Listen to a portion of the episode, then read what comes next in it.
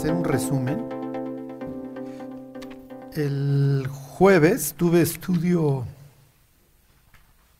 presencial con, con algunos creyentes de la iglesia de Aragón. Y, y entonces yo dije, no, pues está, todo, todo está clarísimo. A ver, vamos a continuar con Apocalipsis 11. Y cuando empecé a hacer preguntas, lo único que, las únicas caras que vi fue así como las de ustedes el domingo pasado de, ¿saben de qué trata el libro de Zacarías?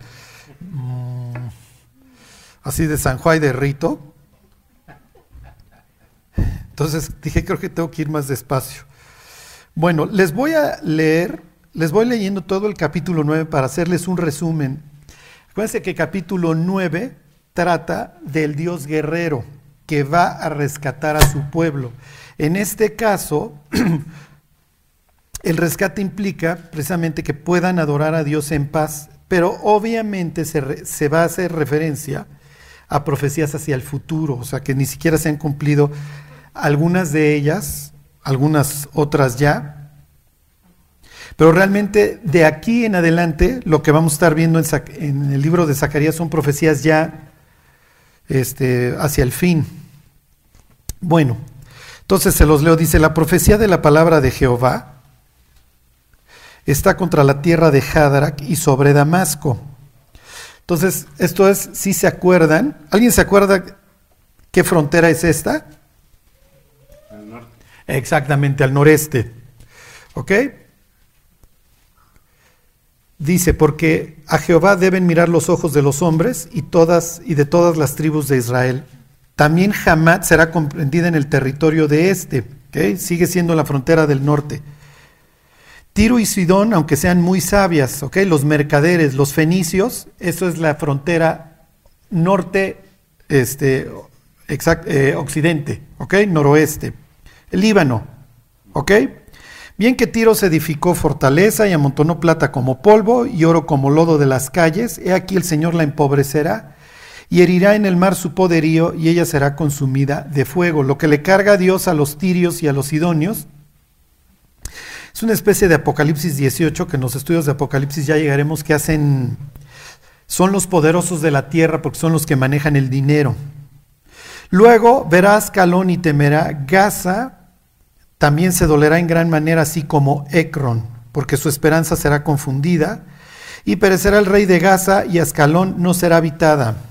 Ok, Ascalón, Gaza, Ekron, son ciudades filisteas. Entonces aquí estamos hablando del occidente. Esto, era, esto debió de haber sido parte del territorio de Israel, pero acuérdense que no lo conquistaron. Okay, esto está hablando de los problemas que tienen ahora al occidente. Entonces ya trató acá, acá y ahora acá, ¿ok? Bueno, este, versículo 6, habitará en Asdod un extranjero y pondré fin a la soberbia de los filisteos. Quitará la sangre de su boca y sus abominaciones de entre sus dientes.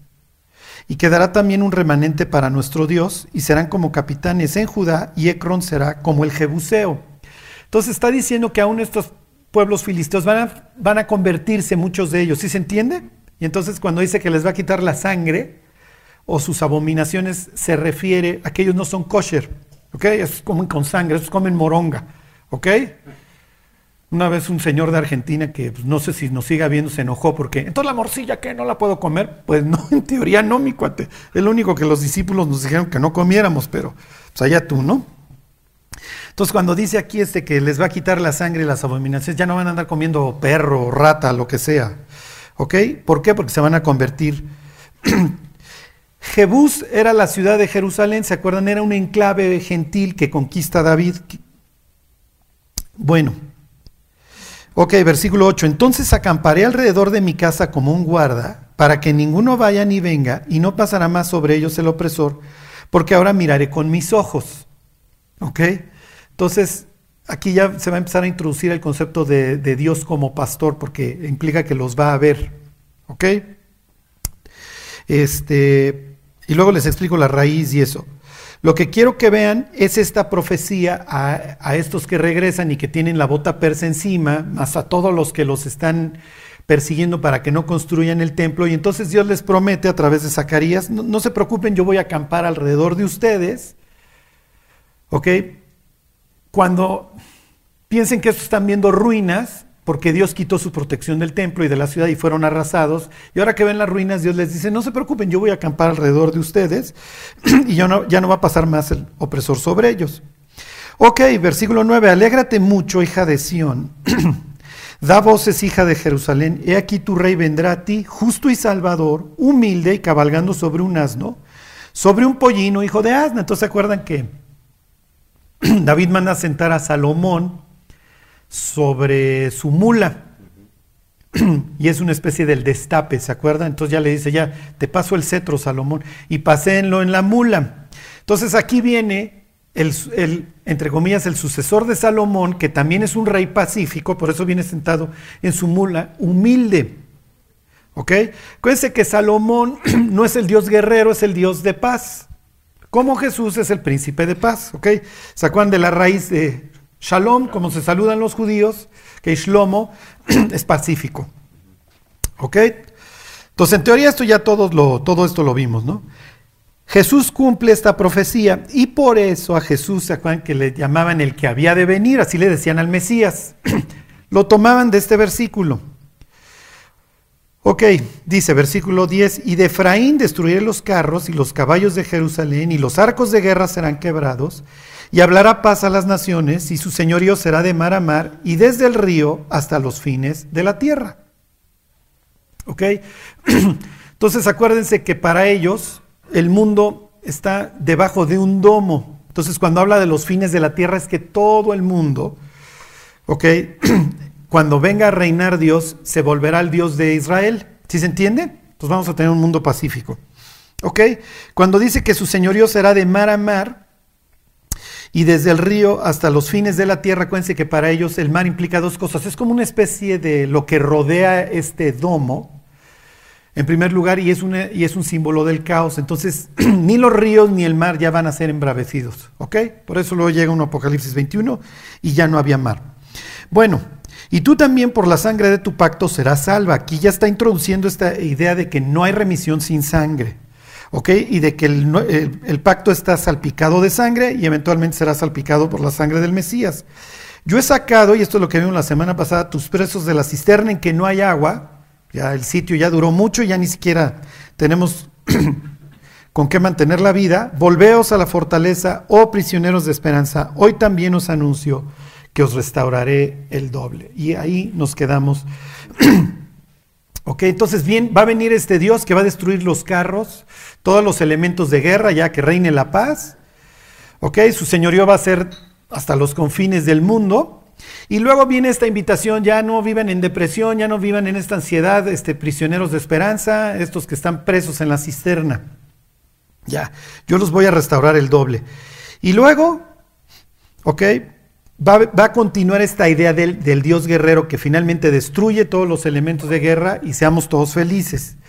Solo quiero aprovechar el viaje para enseñarles unos pasajes de cómo, cómo Jesús citaba la Biblia y la implicaba. ¿Ok? Pero se los voy a combinar con otro versículo. Bueno, les leo el que sigue, versículo 13. Porque entesado, esto es el arco, está jalando la cuerda del arco para atrás, para mí a Judá como arco, e hice a Efraín su flecha, y despertaré a tus hijos, oh contra tus hijos, oh Grecia, y te pondré como espada de valiente. Ok, va a citar a otro de los eventuales enemigos de su pueblo. Grecia ya era un pueblo que venía en ascenso. Y eventualmente los griegos van a derrotar a los que hoy están pisando a los, o bueno, tienen sometidos a los judíos, que es a los persas. ¿Ok? Los persas y los griegos se van a odiar. Por eso, no sé si se acuerdan, los persas dividían a las diversas regiones que iban conquistando en satrapías y los griegos utilizaban la palabra sátrapa en sentido peyorativo, como lo usamos nosotros también. ¿Sí? Ese es un sátrapa. Y un persa diría, ese es un rey, oye, pues lo estás honrando. No, no, o sea, lo estoy, lo estoy denigrando. Bueno, entonces los griegos eventualmente van a conquistar a los judíos, se van a ir al oriente y van a hacer un, y Alejandro pues va a ir conquistando todo. Y, los y eventualmente Alejandro de Macedonia va a morir y su reino se va a dividir en cuatro, entre sus cuatro principales generales. Y a Israel le va a tocar estar siempre entre dos descendientes, bueno, entre los dos generales, uno Seleuco y Ptolomeo. Y entonces los pobres judíos van a tener que abrir el periódico todas las mañanas para ver si le pagan a los Seleucidas o a los Ptolomeos el impuesto, porque entre los dos se van a estar peleando. Es todo lo que va narrando, hay que a veces es difícil de entender el capítulo 11 del libro de Daniel. Pero lo que les quiero decir, y en ese sentido también Babilonia y Persa lo sabían hacer, los babilonios conquistaban también de forma intelectual a, los pueblos, lo mismo que los persas. Muchas cosas de ángeles y el zoroastrismo y eso, pues, obviamente afectó toda la región, pero los maestros, los maestros hechiceros, van a ser los griegos. ¿Por qué? ¿Se acuerdan que los griegos introducen cuatro instituciones a donde van llegando? ¿Quién se acuerda? Exactamente. El templo, ok, entonces estos son mis dioses, además mis dioses están bien desquiciados, estos te deben de gustar. O sea, Zeus, sus esposas lo andaban persiguiendo a ver ahora con qué amante lo encontraban. Piensen en este, ¿cómo se llama? Super Dionisio organizando las borracheras. La palabra simposium, sí que, ay, fui a un simposium para un griego, el simposium era la borrachera, ¿eh? o sea, se reunían, entre otras cosas, era, era la fiesta, era la, la, pomida, el simposium. Ajá, el hoyo 19 para los golfistas, exactamente. Entonces, introduzco el templo, te enseño acerca de mis dioses. Y mis dioses son lo máximo, ¿sí? O sea, eh, piense en Apolo, la, belleza, este, en ese caso masculina, era como el metrosexual. Eh, su hermana Artemisa, ¿sí? piensa en Afrodita. Eh, introduzco el templo, porque te voy a lavar el cerebro, pero lo voy a hacer con una de una forma muy sutil, porque te voy a involucrar en mis historias, y mis historias están todas dañadas. Te voy a hablar de Electra, de Edipo. Todas estas historias bien, bien enfermas Lesbos, de ahí viene la palabra lesbiana, Safo de Lesbos. ¿Ok? Número tres, el estadio.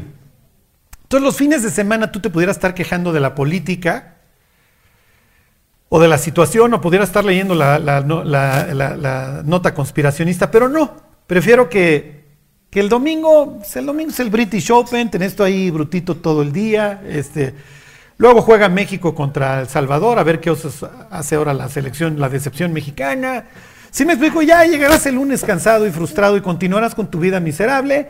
Vas a chambear para ver qué compras con la ilusión del nuevo iPhone o la, computadora más grande con más memoria o los tenis Nike más grotescos, ¿sí me explico? con más suela. y para eso chambeas, para eso vives, para eso vives, hasta que te mueres. ¿Sí ya se deprimieron? ¿Ok? Pero todo esto, todas estas necesidades yo te las despierto a través del teatro. Ok, entonces llevamos el estadio, el teatro, el templo. ¿Qué otra cosa introducían? ¿Mande? El marketing. Sí, el ágora, el comercio. Y si tú no das cierto, si tú no le rindes tributo a mis dioses, no puedes entrar a la compra y venta. ¿Qué otra cosa? El gimnasio, la escuela. Y acuérdense, los jóvenes van a, ir, van a aprender varias cosas, entre ellas la belleza y que el hombre es la medida de todas las cosas. El cuerpo humano es lo más este, estéticamente hermoso y entonces ven pues, el que lanza el disco hasta la fecha, todos estos conceptos, los... Sí me explico, el, abdomen marcado, etcétera, que para los griegos es lo máximo. Entonces, la medida de todas las cosas no es Dios, el que le otorga, eh, ¿cómo les diré? Eh, dignidad al ser humano no es Dios, sino tu estatus. Entonces, si tú naces con un defecto, eh, inmediatamente yo te desecho. Había una institución que se llamaba sublatus, en donde yo entrego a mi hijo. y el sublatus podía ser más o menos de esta manera, revocable o irrevocable. Si tú ibas y, entregabas a tu hijo en un, en un, tiradero de niños, había sitios en donde esto era irrevocable y nadie podía ir por ellos. Pero había otros en donde sí era revocable y tú como esclavista podías ir a... Obviamente los niños morían por la exposición en, pues, en pocas horas, Pero ahí estaban los esclavistas y en su rollo, hagan de cuenta, darwinista antiguo, los medían, les ponían ciertas cosas para ver si iban a ser esclavos fuertes o débiles, entonces esto este déjalo morir. Entonces el mundo griego, desgraciadamente, eso lo cuentan los libros de Macabeos, va a conquistar no solo desde un punto de vista militar, sino también intelectual a los judíos, al grado que los, los griegos andan en cueros por las calles, al grado que los judíos van a ver al, al hombre griego caminando por las calles y van a hacer, no me pregunten cómo lo hacían en la antigüedad, una reversión de la circuncisión. Se hacían una cirugía. Este es el grado de influencia que sobre el pueblo de Dios van a tener los griegos. Al grado que cuando Antíoco, ya saben, todo el rollo de que pone la estatua de Zeus y eso, empieza toda esta idea de desecrar el templo y de deshonrar a los israelitas, muchos judíos lo ven como verdaderamente un liberador. Y ahorita les termino de decir por qué quise incluirles el tema este griego. ¿Y qué tiene que ver eso con nuestra vida? Miren, vayan a Lucas 7:18. y quiero que les voy a enseñar varias escenas y quiero que vean lo que se está tratando. Todo esto obviamente lleva mucha jiribilla.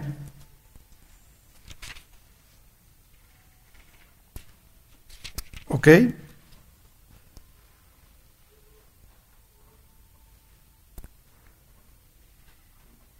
Miren, se los, se los leo desde el... Se los leo desde el, desde el 11. Lucas 7, 11. ¿Ahí están? Bueno. Dice, aconteció que él iba a la ciudad que se llama Naín. Por ahí anduvo Eliseo. Eliseo es posterior a quién? ¿Es discípulo de quién? De Elías. muy bien. Y a Juan el Bautista lo confunden con quién? Ok, ¿por qué? Exactamente, se viste igual. Pero ¿de dónde más sacaban los judíos que iba a venir Elías? Sí, sí se le puede asociar con el desierto. Ahorita, si llegamos ahí, les digo por qué. De Malaquías, exactamente, Malaquías 4. He aquí yo envío a mi mensajero que irá delante de tu faz. Yo envío al profeta Elías antes que venga el día terrible. Hasta la fecha los judíos durante la Pascua vamos a pensar que es una familia de siete, ponen ocho lugares para quién? Para Elías, por si viene Elías a anunciar que ya llegó el Mesías. Y entonces el Mesías nos va a liberar de este mundo podrido, como Moisés en su momento nos liberó de Egipto. Entonces, por esta zona, Eliseo levantó un muerto. ¿Ok? Entonces, para que ubiquen la, escena, dice, aconteció después que él iba a la ciudad que se llama Naín, e iban con él muchos de sus discípulos y una gran multitud.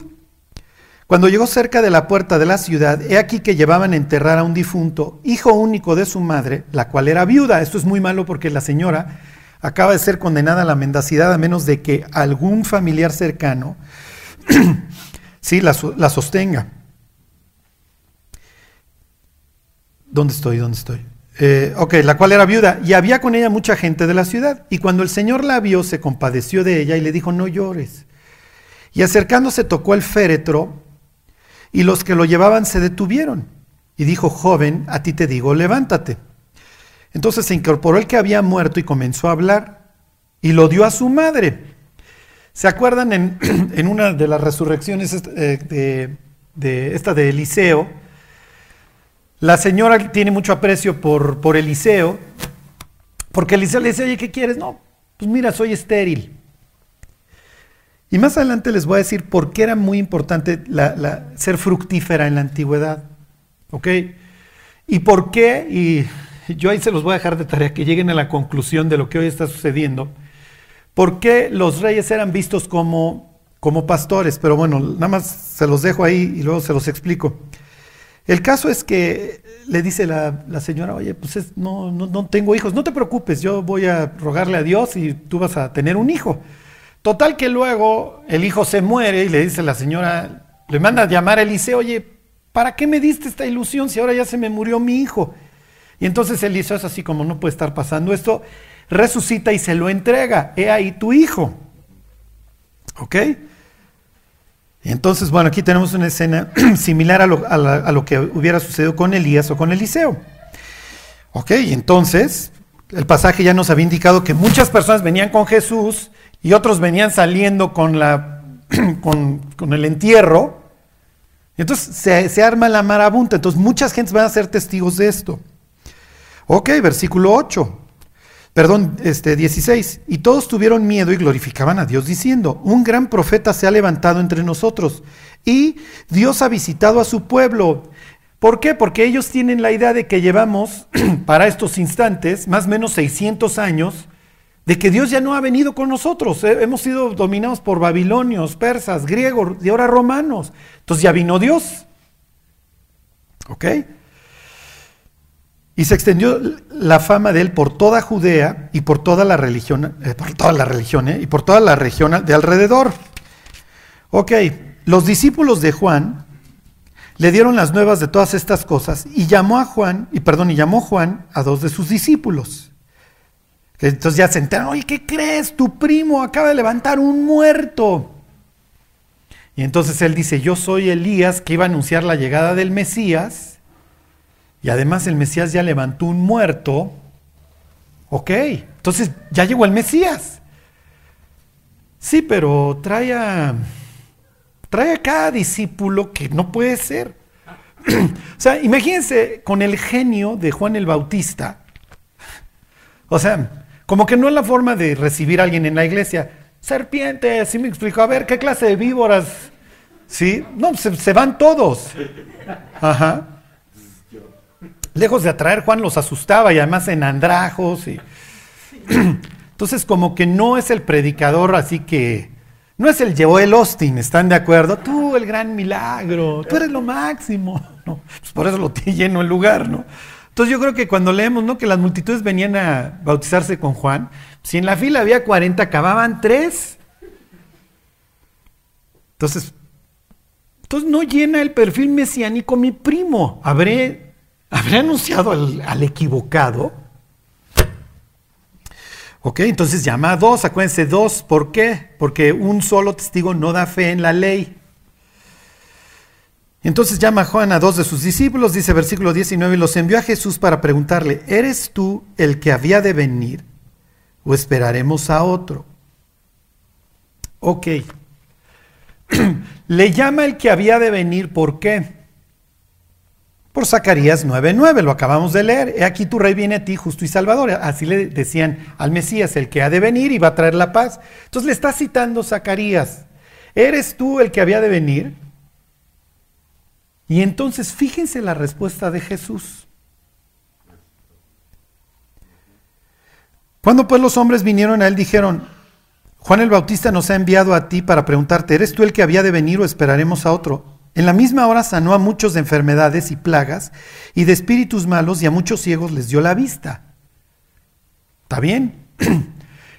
¿El dar la vista es, una, es un rasgo mesiánico? Exactamente. ¿Dónde? En Isaías. En Isaías, dice Chali, ya te dije, en Isaías. Nada más que tiene 66 capítulos. Entonces llega el rabino Smolensky y se entrevista con Charlie. Y Charlie le cita este pasaje. Mira, fíjate cómo aquí el autor va metiendo cosas es, Naín, en donde Eliseo levantó por la región a un muerto. Entonces no es que se le ocurrió nomás ahí a Lucas decir tarugadas. O sea, está llenando el perfil mesiánico y en ese instante sanó ciegos. Ok, es Isaías 35. Ok, que los ciegos iban a recibir la vista. Entonces, ¿qué le está diciendo Jesús a Juan al darle vista a los ciegos? Yo soy el Mesías, efectivamente. Ok, quiero que hagan el ejercicio. ¿Qué le está preguntando realmente Juan a Jesús? Sí, muy bien, Vero. Ya lo había yo dicho tres veces. No, es broma. Este, sí, es lo que le manda a preguntar. Ok, entre otras cosas. ¿Qué le está preguntando? Sí, muy bien, Josh, lo acabas de leer, ¿verdad? Pues que dónde está la paz que iba a traer Entre otras cosas, sí. ¿Está confirmando la confirmación? Confirmando la confirmación. Esto es como subir para arriba, mi Daniel. O bajar para abajo o entrar para adentro. Muy bien. ¿Qué le está preguntando? Exactamente, mi Dios. ¿Dónde dice? No, no, no dice en Isaías. Dice en Zacarías 9, y lo leímos la semana pasada, y lo acabamos de leer. Yo voy a sacar a quienes? A los prisioneros, a los presos. ¿Dónde está Juan? En la cárcel. ¿Qué le está preguntando? Ya eres el Mesías, ¿verdad? Y si tú eres, entonces, ¿qué va a suceder? Porque el que había de venir, versículo 9, dice que va a librar a estos. Versículo, ¿qué es? 11, 12. O sea, es un párrafo abajo quiero que vean, lo que quiero que vean es cómo se transmitían la Biblia, cómo la conocían.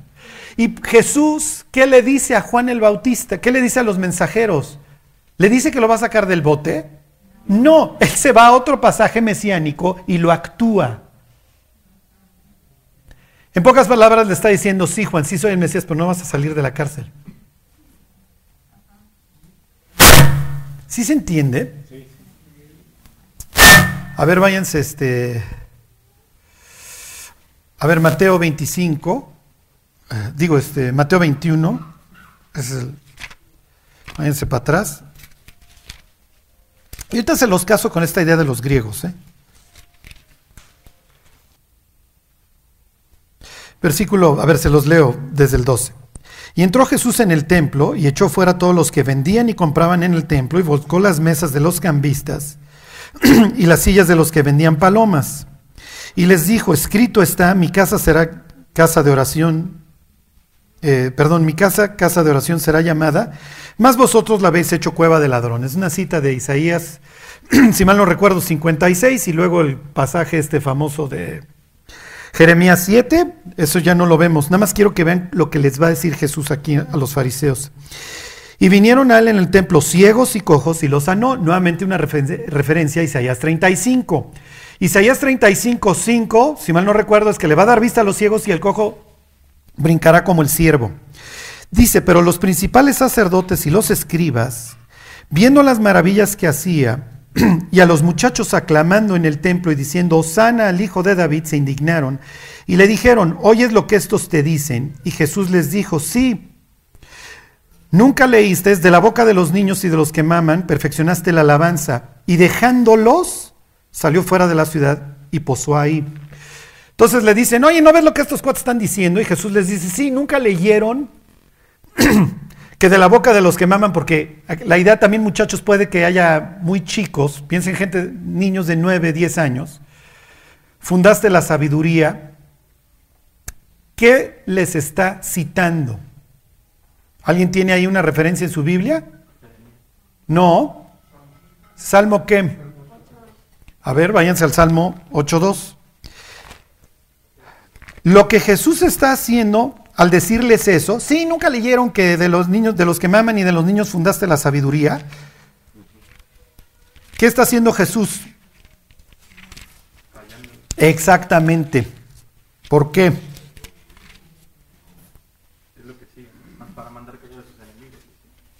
Exactamente. Fíjense, ahí están. De la boca de los niños y de los que maman fundaste la fortaleza a causa de tus enemigos. ¿Para qué? ¿Qué les, qué les dijo? Dice, para que, para hacer callar al enemigo y al vengativo. ¿Qué les dijo? Sí, exactamente. Les dijo que se callen. Se los dijo de una forma muy elegante, pero les dijo, ya cállense. Les pongo un último ejemplo. A ver, un toy, este, váyanse, mm, este lo vemos al final.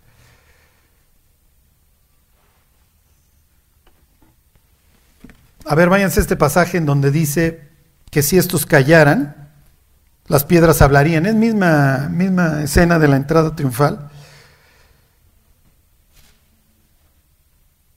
¿Cuál es este? Se me es que se me desconchinfló mi.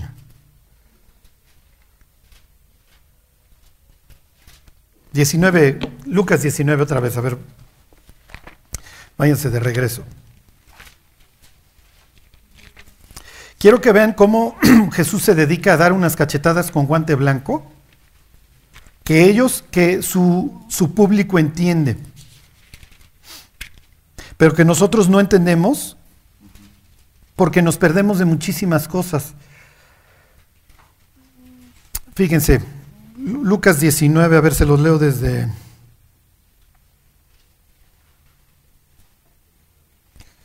Se los leo desde el... Desde el 38, dice, diciendo, bendito el, que, el rey que viene en el nombre del Señor, paz en el cielo y gloria en las alturas. Entonces ahí está la gente con sus palmas, diciendo el Salmo 118.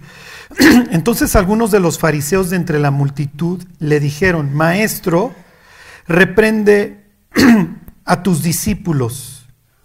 Él respondiendo les dijo, os digo que si estos callaran, las piedras clamarían. ¿Qué les está diciendo? ¿Qué, pasa? ¿Por qué dice eso Jesús? Le dicen, oye, están diciendo que eres el Mesías, el, enviado de David, y están con sus palmas, con esta señal de victoria que habían heredado de los macabeos. Y bueno, ¿y cuál es el problema? ¿Alguien sabe cuál era el problema? ¿Por qué los fariseos se indignan de que la gente lo recibiera con palmas?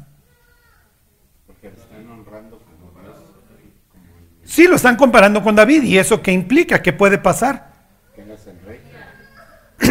que Él es el rey. Y entonces, acuérdense que ellos no creen en Jesús como el Mesías. ¿Mande? El que va a librarlos de la bota romana. Exacto. Bueno, y entonces los romanos, ¿qué van a hacer? van a dar un despliegue de poder, ¿sí? Para que esta colonia brutita, extraña, le tenemos que dejar un no me olvides, porque ya empezaron con sus aires mesiánicos en plena Pascua. Entonces, cada vez que les llega la Pascua, estos cuates están esperando a su nuevo Moisés que los libere.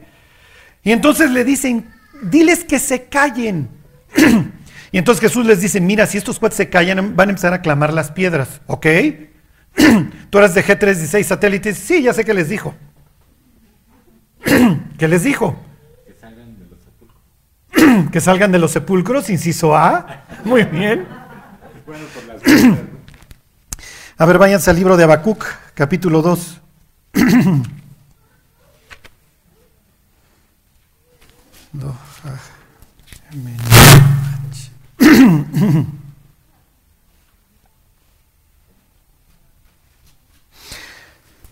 Ahí está, en Habacuc 2.9. Fíjense cómo... Ahorita llevamos Isaías 35, Isaías 56, Jeremías 7, el Salmo 8, y aquí llega Habacuc, todo en una misma escena. ¿eh? El Osana, Salmo 118. Fíjense cómo el autor, los autores bíblicos, están esperando que los lectores conozcan el resto de los libros para... ¿Sí me explicó? No es que vayan a poner un pie de página. Esto lo menciono porque sí se entiende, sino que está esperando que, ah, mira, yo ya sé lo que ellos están implicando. Fíjense, Habacuc 2.9. ¿No? ¿Qué les dije? Sí. Ok, ontoy. Dice, hay del que codicia injusta ganancia para su casa, para poner en alto su nido, para escaparse del poder del mal. Tomaste consejo vergonzoso para tu casa, asolaste muchos pueblos y has pecado contra tu vida, porque la piedra clamará desde el muro y la tabla del enmaderado le responderá. Hay del que edifica la ciudad con sangre y del que funda una ciudad con iniquidad. Estos son los mismos que van a matar a Jesús, que van a planear. ¿Qué les dijo Jesús? Las piedras van a empezar a clamar y hay del que edifica la ciudad con sangre. ¿Sí se entiende lo que les dijo? Ustedes son unos asesinos que están planeando mi muerte.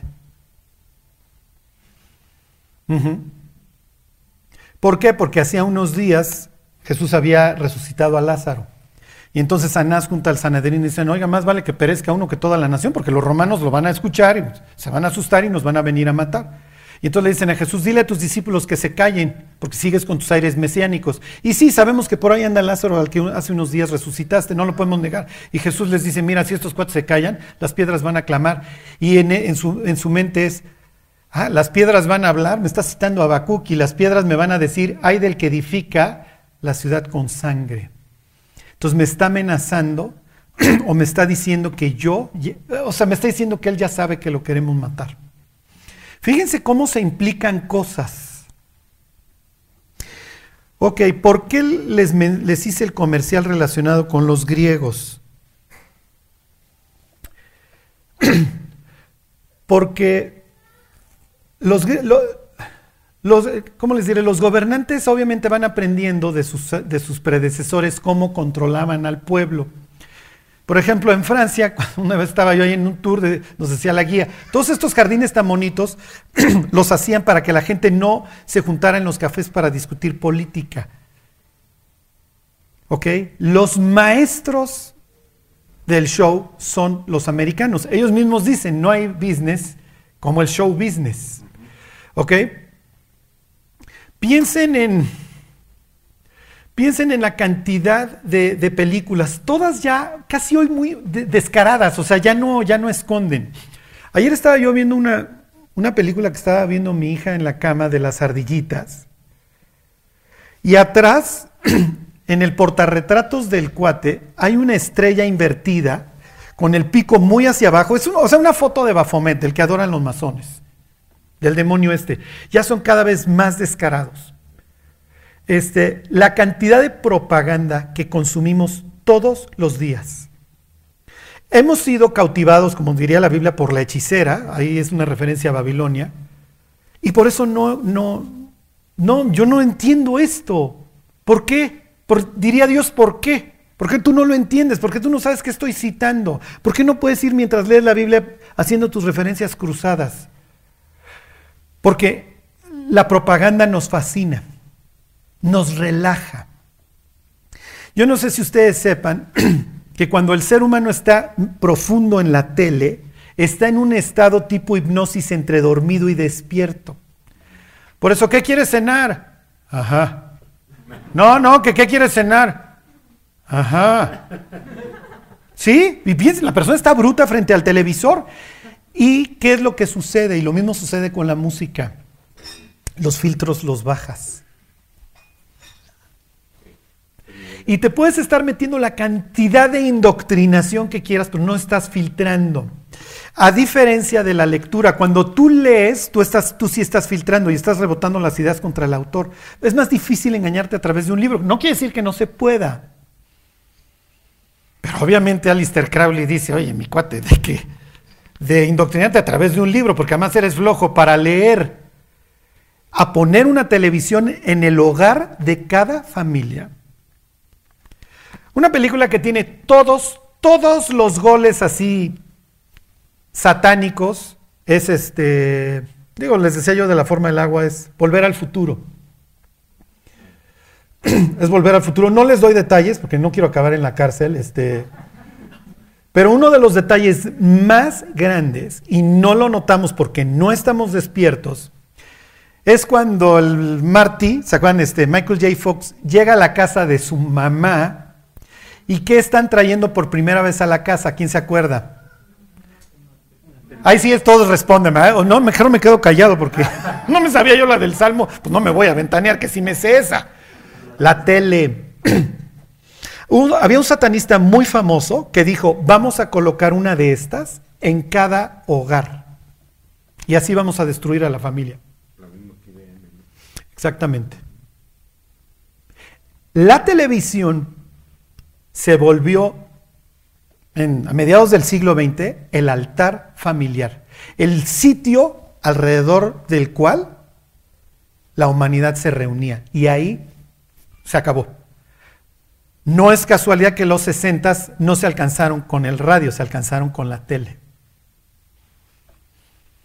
la destrucción del ser humano por completo y de ahí para el real. Lo que les estoy diciendo es gravísimo, porque al igual que los griegos conquistaban de forma intelectual y espiritual a sus conquistados, así te mantengo, no solamente hecho un siervo, sino que amas tu servidumbre. Eso es lo peor. Como le dice Morfeo a Neo cuando va caminando por la calle. ¿Se acuerdan? ¿Esa sí también la vieron o no? ¿O se van a hacer los tíos Lolos? La matriz Neo es un sistema. Ese sistema es nuestro enemigo. Cuando vas caminando por las calles, ¿qué ves? Maestros, carpinteros. ¿Por qué, ¿Por qué mencionas carpinteros? ¿Tendrás alguno en mente? Abogados, las, las mismas mentes que queremos liberar. Pero mientras no las liberemos, le dice, ellos son parte del sistema y son parte de nuestros enemigos. Y les dice, y estas mentes, dice, están tan acostumbradas, tan imbuidas, que no solamente aman al sistema, lucharán por venderlo.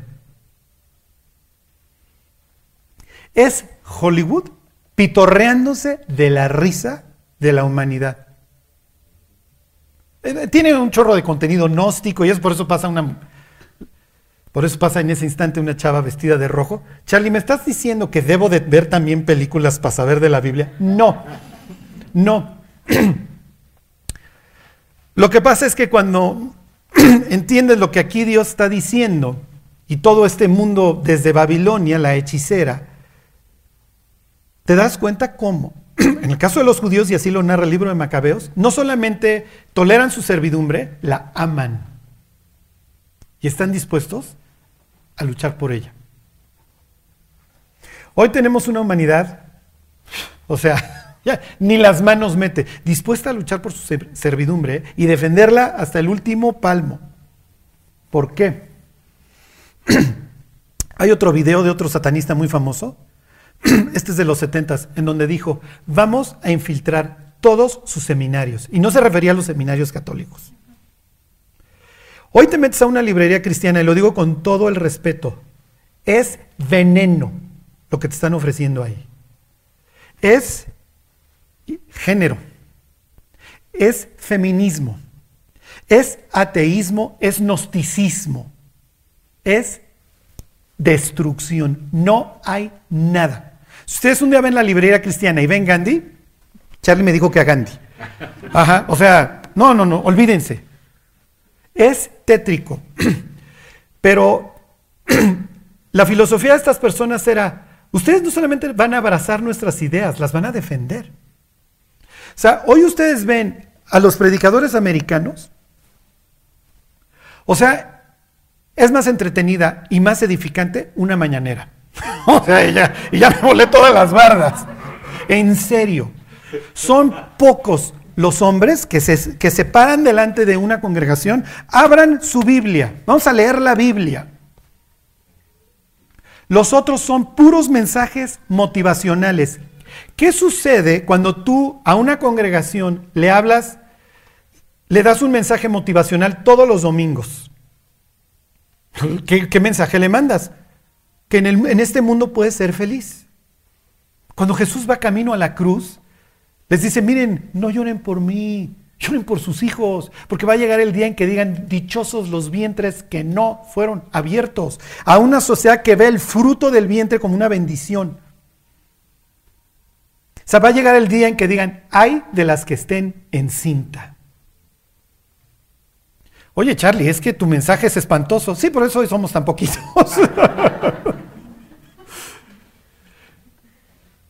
Pero acuérdense, decirle a una persona que todo va a estar bien en este mundo es prepararla para la frustración.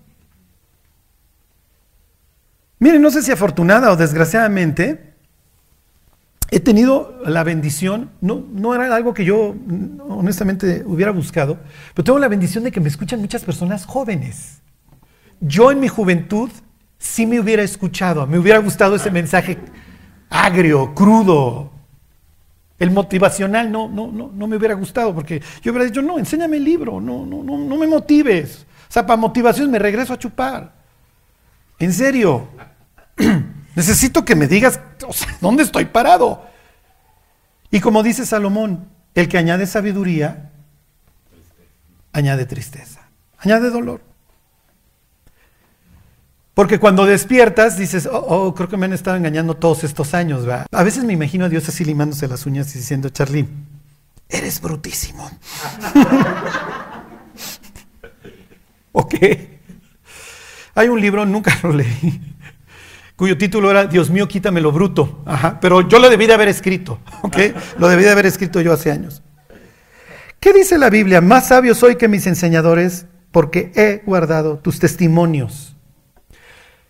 Ya voy a acabar. El fin de todo discurso oído, diría Salomón, es este. Por favor, pasen tiempo con la Biblia. Pasen tiempo con la Biblia. Ahora que estoy, bueno, el jueves empecé a dar este Apocalipsis 11. ¿Por qué están vestidos de silicio los dos testigos?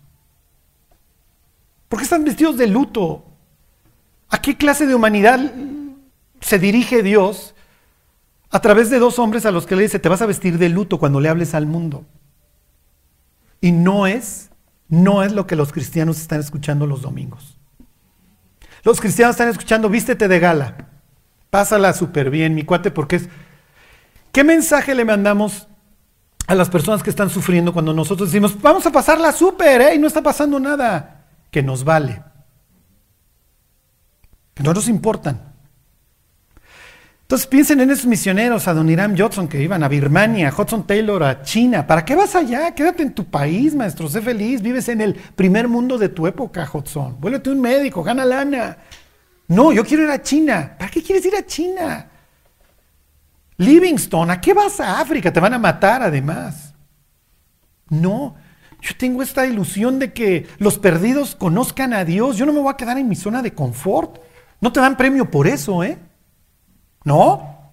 No. ¿A poco no te dan premio en el cielo por haber sido feliz? no. Y termino con esto. Cuando, cuando a Esther le avisan que Mardoqueo anda vestido de silicio, ¿se acuerdan qué es lo que hace? Le manda a decir que se cambie de ropa. Todos defendemos la Matrix. Todos en algún punto es, no me digas la neta, por favor, porque no la quiero saber.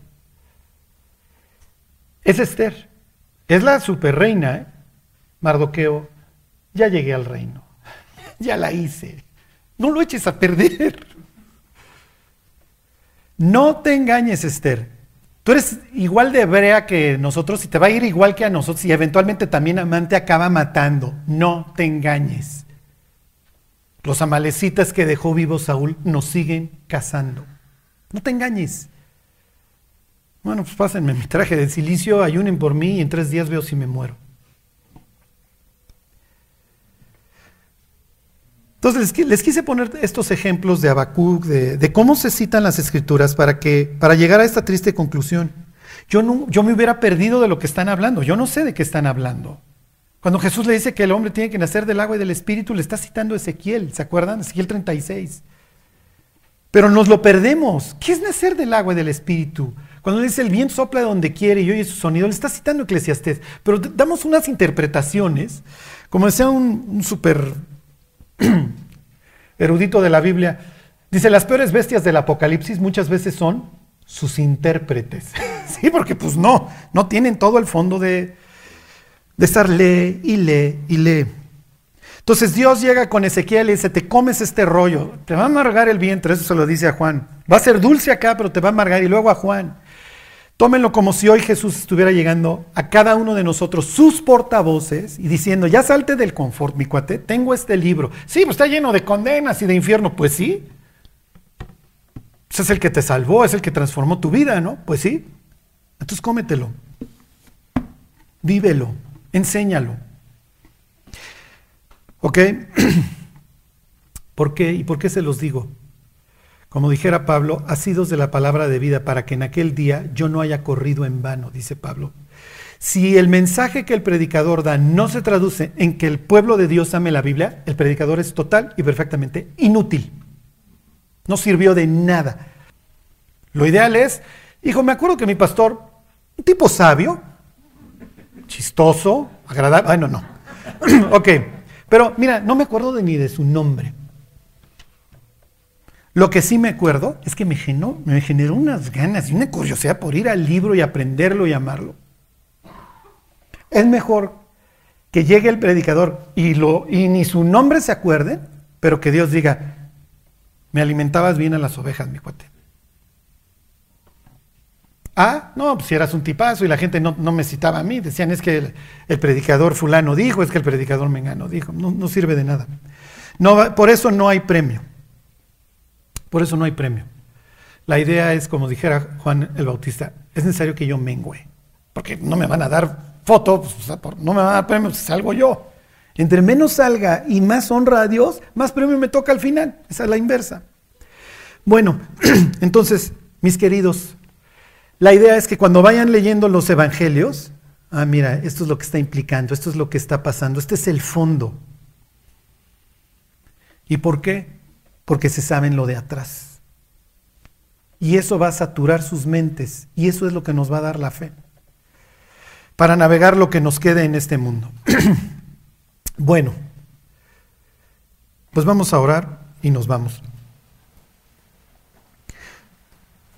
Dios te queremos pues honrar, Dios, darte las gracias por por tu revelación, Dios, por la palabra que tú nos diste.